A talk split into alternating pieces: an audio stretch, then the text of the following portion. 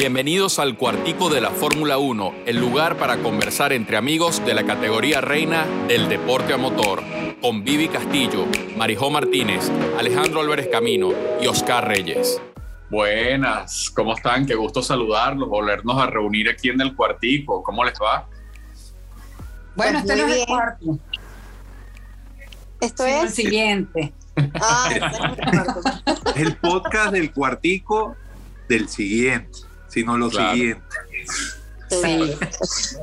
Y bueno, este, hoy hay mucho, mucho que conversar, muchísimo que conversar, porque la pelea entre los pilotos está extraordinaria. Y no solamente la pelea entre el que va de primero con el que va de segundo en el campeonato, las peleas más interesantes y los duelos más interesantes se están dando eh, dentro de las escuderías.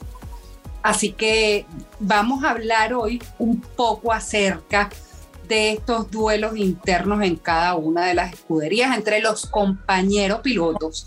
Así que este tema también me emociona, pero no me emociona tanto sino lo siguiente.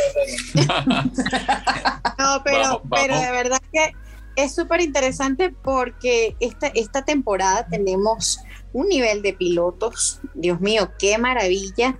Todos los pilotos que están en las diferentes escuderías, independientemente del monoplaza que están llevando. Y, y creo que es muy interesante que hagamos Supongo esta- que estás esta hablando de pequeña- Mazepin y Mick Schumacher. ¿no?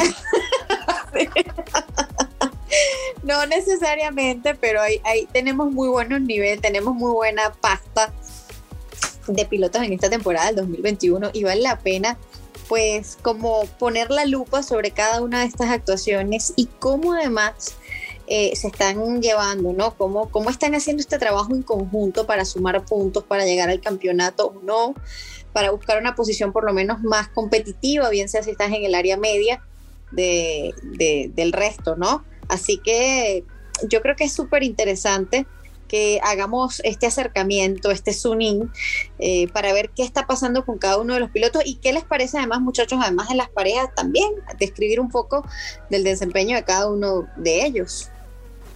Claro, vamos por equipos, si te parece bien, ah, si les parece bien, y vamos mencionando pareja por pareja y después vamos cruzando la, la info para no marear al que, al que esté pendiente de cuál es nuestra opinión respecto a que, que son diferentes, no tenemos la misma opinión los cuatro. Yo creo que ahí es donde en esos matices es donde está lo, lo interesante, Al. Pero para Afortunadamente. nada, para nada, para nada tenemos los mismos gustos para empezar. O sea, aquí hay... Sí, tú tienes mal gusto, Ale. Según tu visión, Vivi, según tu visión. Pero bueno, empecemos. ¿Con quién empezamos, Oscar? Si quieres, empecemos con lo polémico. Vamos con Mercedes de una vez. Este, De una me parece, vamos a sacarlo del medio. de Oye, la pero mesa. ¿por qué no empezamos, por qué no empezamos desde lo menos hasta lo Bueno, más? Dale, ¿Qué les vamos. parece pero si empezamos más No, no, se lo acá, se lo acepto. No, pero es sabroso hablar de lo que está pasando. eh, bueno, hasta quienes hasta este momento mantenían una hegemonía que no es lo que está Es que no, sucediendo. pero, pero Marijo, es que no hay nada, no hay nada sagrado, porque, porque si tú te pones a ver, tampoco Haas, o sea, de Haas hay mucho que hablar también. o sea, Uy, por No, no. Dios. Hablemos un de- No, es que yo quiero empezar de- con de esa. Yo quiero empezar con esa dupla explosiva. Porque además yo te voy a decir una cosa. Yo creo fervientemente y, creo que en, en hay una prueba de ello, que según tu compañero vas a llegar a tener la calidad que tengas, porque lo que ha sucedido entre Mick Schumacher y Nikita Mazepin es absolutamente insólito, es la pareja dispareja, y yo creo que un piloto como Mick Schumacher, que además tiene una gran historia y un gran pasado con un gran padre de la Fórmula 1, porque hay que decirlo, porque es, se ha vuelto bastante errático estando al lado de Nikita, de Nikita Mazepin. Bueno, Mazepin es el rey de los trompos, es el rey de, de los errores en carrera, pero Mick Schumacher no se ha quedado atrás. Sí, pero, pero tú eh, cua- cuando ves carreras y ves resultados, o sea, u- u- mi Schumacher le ha sacado mucha ventaja a Mazepin en, en, muchas de las carreras, en, en, algunas de las carreras, pero cuando te hablo de mucha ventaja no son 10 segundos o 15 segundos. O sea, eh, ha habido carreras en que Mick le ha sacado 40, 50 segundos a su propio compañero, teniendo el mismo carro que sí, no es el más competitivo para Mick, lamentablemente. Eh, pero, pero la diferencia es notable en las quali, eh, en, la, en las carreras. O sea, es increíble la, la, la, barrida que está haciendo Mick Schumacher con su compañero. Eh, si bien en posiciones son 19 y 20, o sea que en posiciones no le, no le saca mucho o no le saca nada, casi nunca. Pero sí en los tiempos. Ha, ha, habido carreras, vuelvo y repito, que le saca hasta casi un minuto eh, a, a, a, su compañero de equipo. Es, es aplastante. El, el Pero también hemos todo- visto a Mazepin con todo y lo pasar dos y tres veces a Mick Schumacher. Y en una persona con una dinastía que viene de una dinastía como la que viene Mick Schumacher tampoco se justifica. Sí, pero, pero al final son dos pilotos novatos. O sea, no, no olvidemos que Mick, con todos los pergaminos que tiene de su papá, no es su papá. O sea, eh, si bien llegó a la Fórmula 1 con, con, un apellido, con ese empuje de ese apellido Schumacher, eh, y, viviendo y, con una niñez muy cercana a esos monoplazas, eh, también el otro llegó gracias a papá, pero de otra manera. O sea, eh, son, son, ambos, muy ambos llegaron por Ambos su papá, pero en otras dinastía. circunstancias. Ambos son hijitos de papá, pero en otras circunstancias. Sí, sí, ot- otro tipo de, de movimiento hizo el, el papá Mazepin. Este, el, el movimiento de papá Mazepin fue sacar la cartera, sacar el dinero y ponerlo encima de la mesa de Haas. Eso es todo lo que hizo Mazepin para llegar a la Fórmula 1. Tú sabes que yo le veo, yo le veo los días contados a Haas. Yo creo que no pasa de la próxima temporada. Eh, creo que está tratando de sobrevivir con las uñas y, y, y, bueno, esta jugada de haber sacado a sus anteriores pues, pilotos para colocar a, a, a Mick Schumacher eh, para tener un patrocinador desde Alemania y tener, pues, quien, como dices tú, Alex, se bajara del dinero, como es el papá de Mazepin, eh, te habla de, de, una escogería que pareciera que está a punto de desaparecer, ¿no? Que es, pareciera que otro la va a comprar. Y, de, y en esa ecuación, eh, eh, la poca contribución que hace la rivalidad de ellos, peleando además entre ellos mismos, es como llega un punto de rayar en, en, en, lo cómico, ¿no? En lo absurdo, cómo se pelean y estas declaraciones que hemos venido viendo de Mazepin, ¿no? De, en un principio que si, si su monoplaza estaba, estaba en, en, no estaba en las mismas condiciones que el de Schumacher, o sea, e, esta situación como tan tensa, tan innecesaria, cuando además estás en el último lugar del campeonato eh, hace como, como más cuesta arriba todo lo que pudiera estar sucediendo en Haas, pero, pero yo creo que ha sido como la nota disonante y quizás satírica de esta temporada, ¿no? toda, toda la actuación de Mazepin, eh, pudiéramos hasta incluir en el diccionario qué significa ser Mazepin, ¿no? Porque cada vez que tú haces una, cada vez que comete un error, cada vez que no termina una carrera, o sea, es impresionante. Creo que deberíamos hacer una estadística, mira lo puedo proponer. Empecemos a hacer como un cuadro de estadísticas, cuántas carreras logra terminar Mazepin en temporada 2021, hacer un, un conteo. Y entonces llevarlo aquí en el cuartico de la Fórmula 1, cuánto es el conteo que está llevando eh, Mazepin. No, pero, pero realmente no le ha ido mal, no le ha ido mal. En ese sino reloj. En ese reloj. Y no lo siguiente, exacto. Sino lo siguiente, no le ha ido no, mal. pero sea, Marijo, no le ha ido tan mal en termina ese las carreras. De hecho, nos ha dado, nos ha dado, nos ha callado la boca en varias ocasiones porque nosotros pensamos que no iba a terminar sino dos carreras en toda la temporada y ha terminado varias. En ese reloj no le ha ido mal. Pero si ustedes lo piensan como Haas, ustedes son el dueño de Haas y tú dices, bueno, salí de Román Grosjean y de Magnussen eh, y, y, eran pilotos que tenían disputas entre ellos y que también eran erráticos, pero eran pilotos buenos. No, no, yo creo que Grosjean, o sea, Grosjean era un tipo muy velocista, tuvo un pasado muy bueno en la Fórmula 1. Los últimos años no fueron el mejor reflejo de quién era él, pero era un piloto bueno.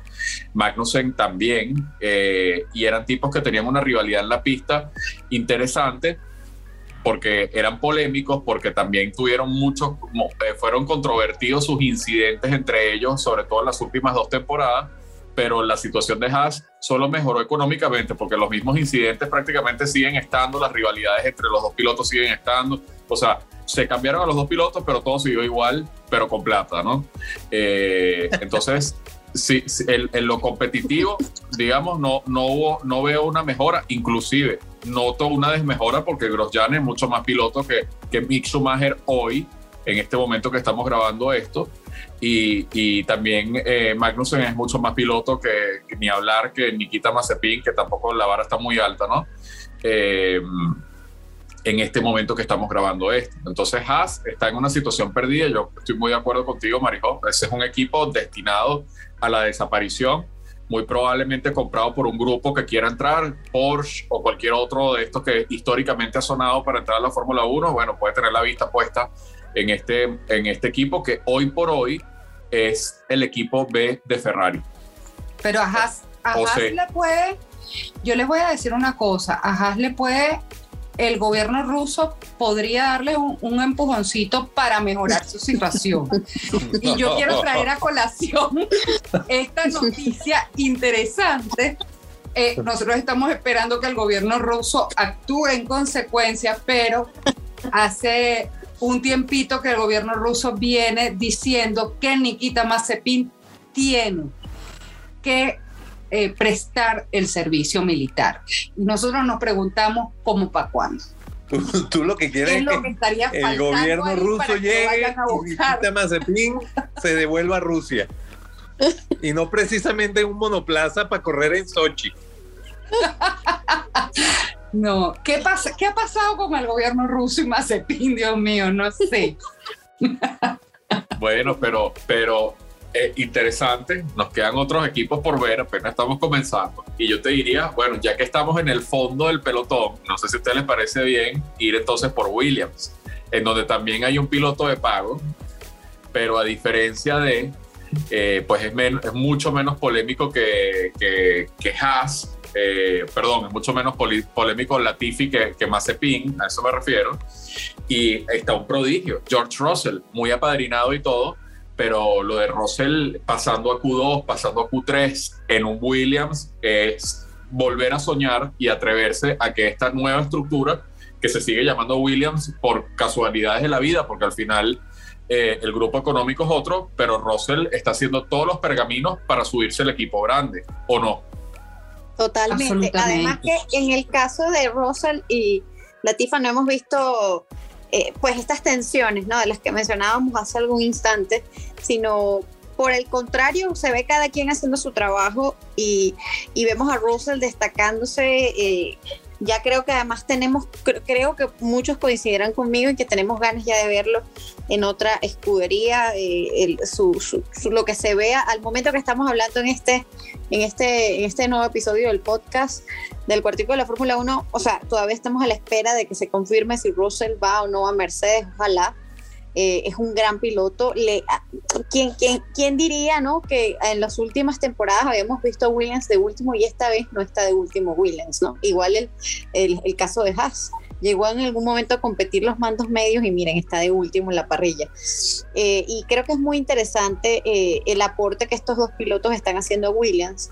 Eh, sabemos que no va a dar más de ahí el equipo, pero a, partir del trabajo que está haciendo Russell, pues se ha venido pues aplicando algunos ajustes al, coche y, definitivamente yo creo que sí, esperamos que ya Mercedes esté allí y pudiéramos decir que es una pareja menos polémica. ¿No? Cada quien haciendo su trabajo, entendiendo que, deben apoyar el equipo, eh, entendiendo cuando Russell eh, debe tomar la delantera, o sea, hay como, se, siente una buena, una buena vibra, no sé cómo lo perciben ustedes, ¿no? Sí, yo, o sea, fuera de pista, no parece que haya ningún, ningún encontronazo con ellos, ningún... Y dentro tampoco, porque la, la diferencia que le saca Russell a, la Tiffy es apabullante. O sea, hemos visto en más de una ocasión esta temporada de 2021 a, a, Russell en la Q3, mientras que la Tiffy no pasa ni de la Q1.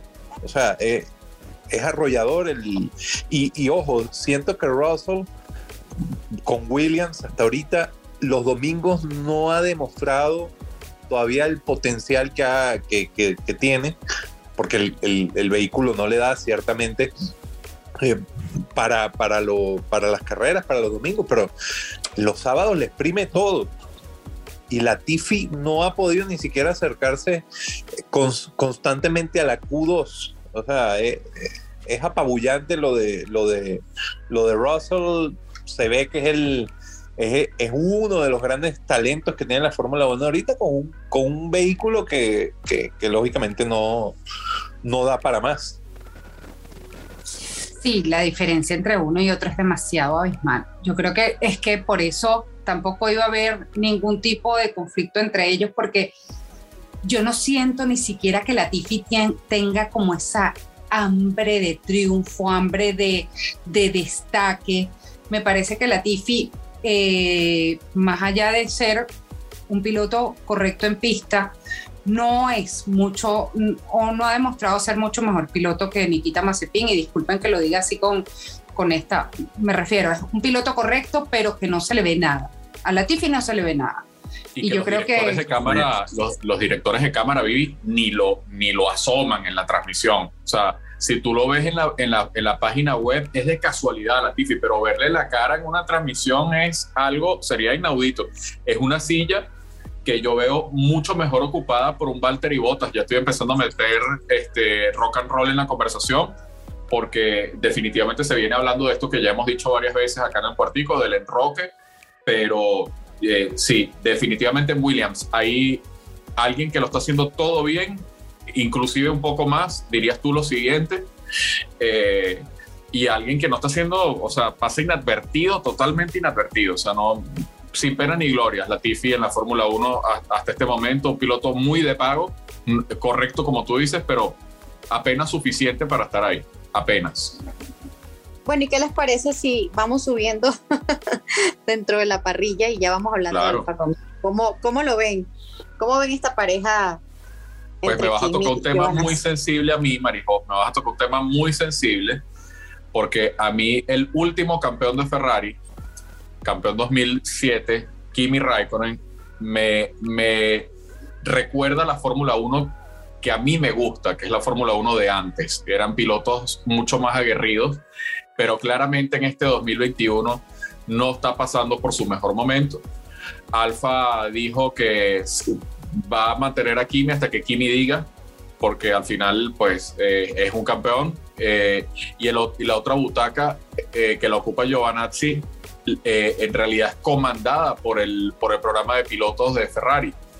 Y Giovanazzi ya no es tan joven, pero al no, al no cumplirle la promesa de subir a Ferrari, se quedó ocupando una butaca en donde hay otros prospectos que podrían querer entrar. Entonces, Giovanazzi siempre ha estado, a pesar de que ha tenido un mejor rendimiento que Kimi en esta, en esta campaña presente siempre estaba amenazado, porque si Kimi es un intocable dentro de, Alfa Romeo y Giovanazzi ya no es el chico joven de Ferrari, que quizás ni siquiera lo suban porque pueden renovar un Carlos Sainz, bueno, esas, esas dos sillas están ahí en veremos, ¿no?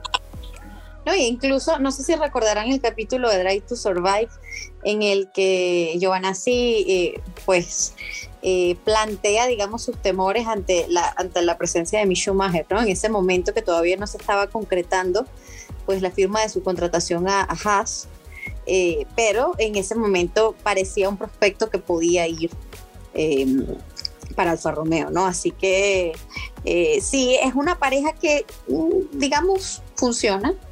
Iceman, como le dicen aquí, eh, funciona y Giovanazzi siempre, digamos que Giovanazzi no pasa de los números 10, 11, ¿no?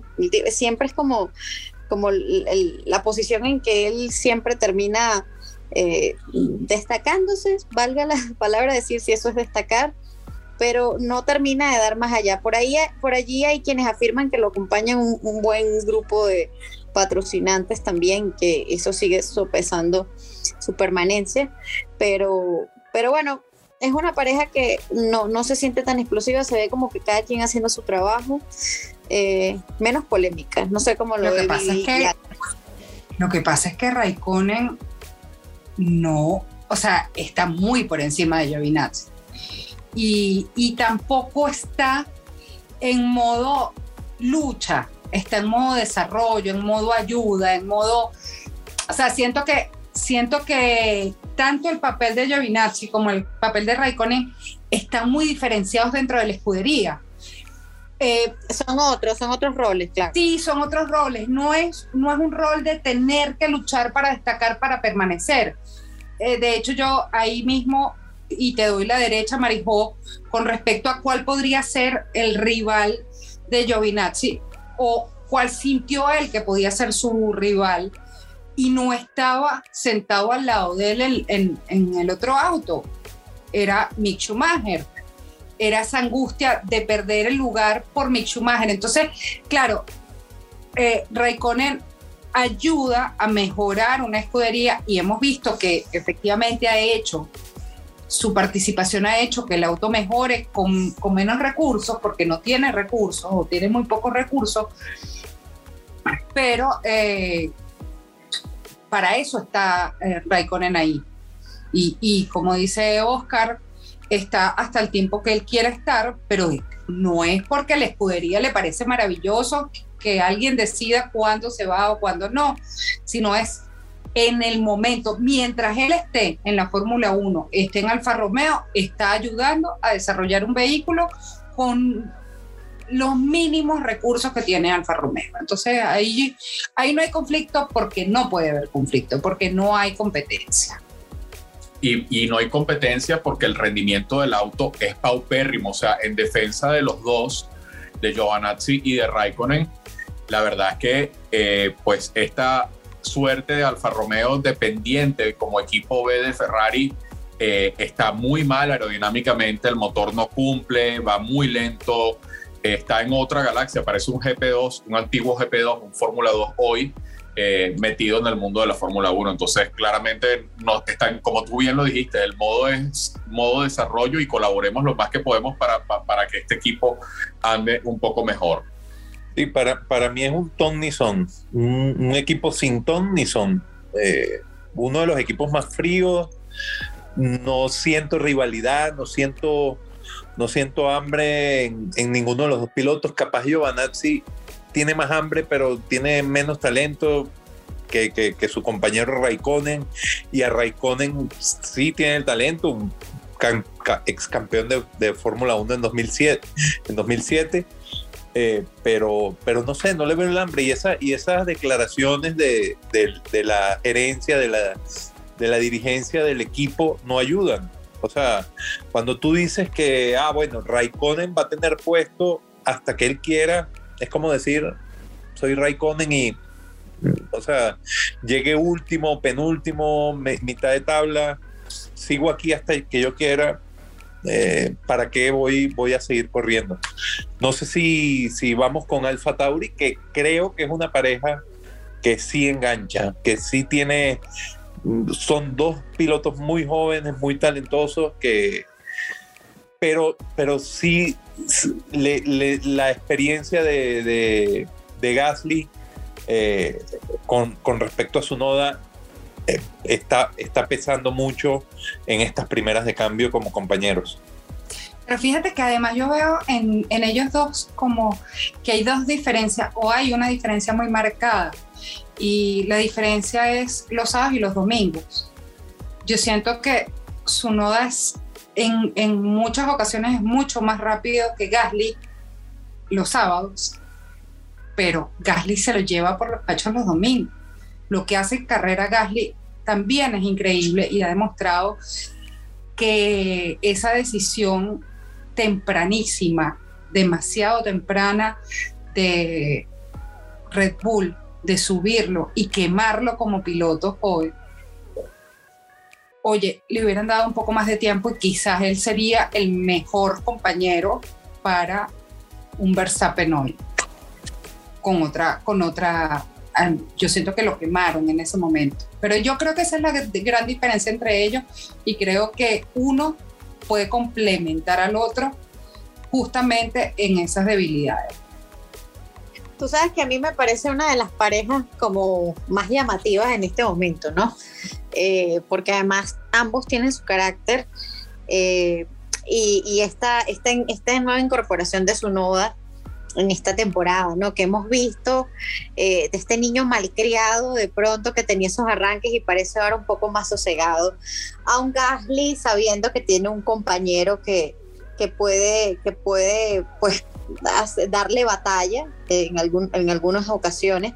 Y, y, me parece muy interesante. En algún momento su noda confesaba que no tenía con Gasly pues conversaciones acerca de la carrera, ¿no? Que su, su relación era de otro tipo, pero que por el contrario, Checo Pérez sí, sí era como una especie de mentor, ¿no? Que sí, como que sí le daba consejos, se hablaba con él, ¿no? Entonces eso te habla un poco de que sí, o sea, se llevan bien en el sentido de que, bueno, tenemos que tratarnos amables, pero eh, como que cada uno sabiendo, yo tengo que estar por encima de ti, ¿no? O sea, como que cada quien entendiendo que tiene que destacarse, que tiene que hacer su mejor papel, en el que sin duda estoy muy de acuerdo contigo, Vivi, es que, bueno, no solamente que estoy de acuerdo, la evidencia habla por sí sola.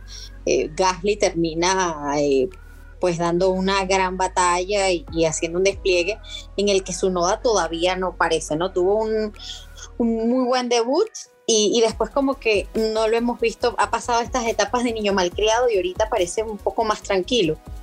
Pero, pero a mí me, me llama mucho la atención esta, esta pareja, ¿no? Eh, no sé, es muy llamativa, es muy peculiar este, los, los caracteres de ambos y, y además la juventud de su noda, ¿no?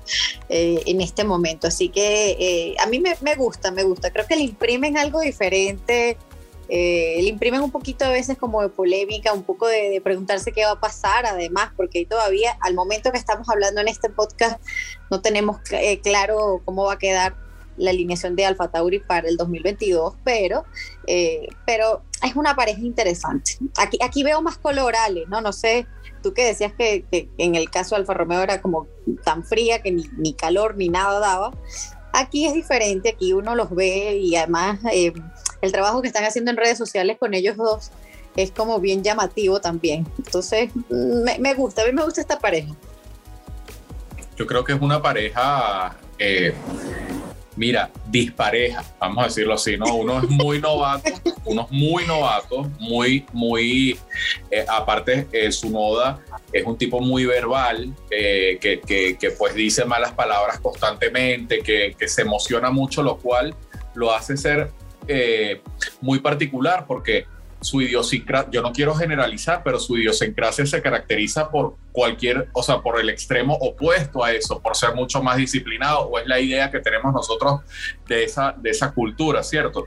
Y este chico parece latino, en eso parece más de nuestra cultura, ¿no? Eh, me refiero a su noda, que sin duda talento y velocidad de punta tiene, eso es indiscutible, pero yo digo que es la pareja dispareja porque vamos, o sea, vamos a poner las cosas en donde son. Ustedes se acuerdan del alemán Nico Hulkenberg. Bueno, pilotazo, pilotazo a morir Nico Hulkenberg. Nico Hulkenberg. Nunca pasó de, nunca ganó un podio. Bueno, cuando hablamos de Gasly, estamos hablando de un ganador de un gran premio en la Fórmula 1 y no de cualquier gran premio. Yo creo que este chico está en su estado de forma más importante eh, hasta el momento ha demostrado que como profesional, como piloto, este chico está para estar en, grandes equipos y, cada vez no está en un gran equipo. Entonces, eh, eh, pareciera que la carrera de Gasly puede tener un desarrollo explosivo, beneficioso para él, digo, en, en una estructura que esté apta para recibirlo. Muchos lo han puesto en Alpine en algún momento y muchos lo han puesto en McLaren. Eh, con, con, esto de poderlo sustituir a Richardo. Yo no creo que sea el caso, pero no porque él no esté preparado, sino por los contratos y, todos estos temas difíciles de, la Fórmula 1. Y el caso de Alpine, que me hablan de, de, ese tándem de, compañeros. Es, otro, otro nivel de experiencia. Si hablábamos de la, de la experiencia de Gasly con, con, con comparar con su noda, este es otro nivel de experiencia. Fernando Alonso, dos veces campeón mundial, o sea, y en las últimas carreras, al principio de la temporada, se vio como con lo medio lo opacaba Alonso, pero ya se está viendo el nivel y la mano de Alonso eh, en, el, en el Alpine que, que, bueno, que está, que, que el Alpine de, de, Fernando está rindiendo mucho mejor ahorita. Y ahí está la clave, los años luz que le lleva eh, eh, Alonso a, Ocon, para mí, súper claves en, este equipo. Además era lógico, Ale, que en principio un Alonso que se estaba montando por primera vez en ese auto eh, tuviera que necesitar un tiempo para adaptarse. Pero sabemos que hay pocos pilotos que tienen esa capacidad de hacer auto como sí lo tiene eh, Fernando Alonso. Y eso creo que es la característica entre ellos dos. Absoluta característica. Y ahí está la diferencia, ahí radica las diferencias y radica lo poco que este, tiene en, en serio esa pareja, lo poco, la, la poca pelea que hay en esa pareja también. Bueno, no, sin duda eh, este tema nos sigue apasionando y esta es la primera parte que vamos a analizar sobre eh, pues estas parejas de pilotos. Faltamos Oscar, tú y yo, pero el tiempo nos abruma y hay que despedir. Les damos muchísimas gracias por seguirnos escuchando en el podcast de la Fórmula 1. Vamos a seguir analizando entonces eh, los grandes equipos, ¿no? Porque ahí nos quedó, Vive nos, no, nos mareó un poco.